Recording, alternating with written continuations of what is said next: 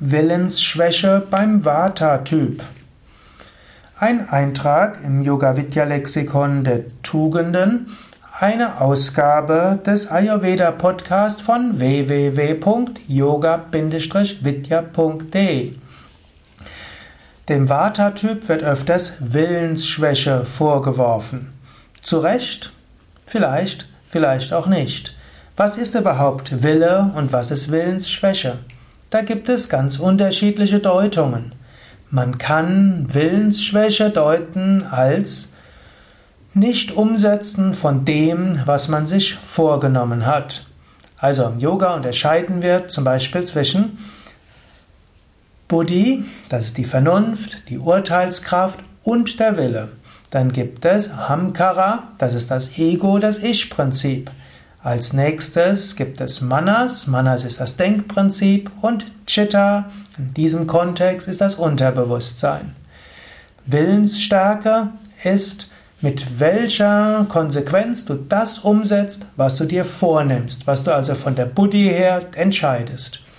Der Vata-Typ, der entscheidet öfters was Neues. Der sagt zum Beispiel, ab morgen werde ich fasten. Und dann fastet er vielleicht morgens und nachmittags isst er schon wieder. Der Pitta-Typ findet das ausgesprochen eigenartig. Wenn man sich etwas vornimmt, dann setzt man es auch um. Der Vata-Typ wird sagen, ab morgen übe ich jeden Tag Yoga. Und vielleicht übt er auch noch morgens Yoga. Aber schon am nächsten Tag nicht mehr. Also der Vata-Typ wandelt sich, wandelt öfters, hat unterschiedliche Ansichten, macht anderes und das kann man auch als Willensschwäche deuten. Man kann es aber auch als Spontanität deuten.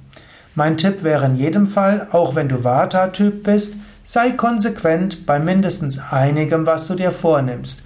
Auch der Vata-Typ braucht eine Beständigkeit. Aber wenn du Vata-Typ bist, wirst du dir auch öfters Dinge vornehmen, die du nicht einhalten kannst.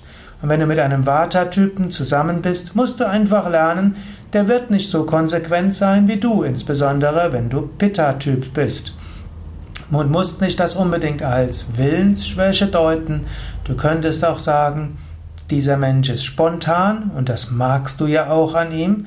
Er ist fröhlich und auch das magst du an ihm, aber es ist nicht immer so konsequent.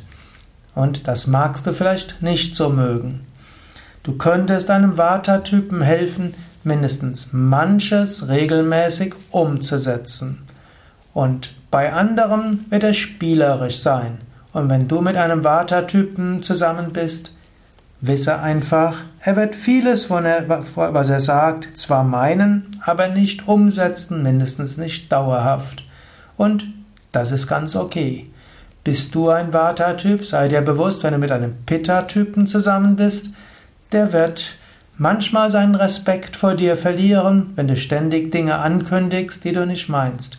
Eventuell kannst du auch deine Sprache etwas ändern, statt gleich zu sagen, ab morgen werde ich jeden Tag das machen oder das werde ich unbedingt tun.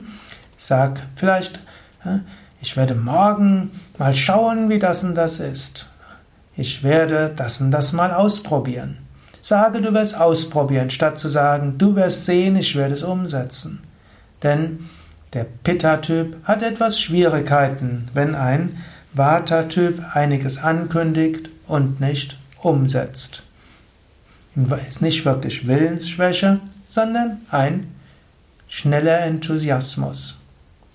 Ja, das waren so einige Gedanken zum Thema Willensschwäche und Vata. Mehr Informationen über Wille und das Yoga-Konzept von Wille und Willenskraft, ebenso wie über Vata und Ayurveda auf www.yoga-vidya.de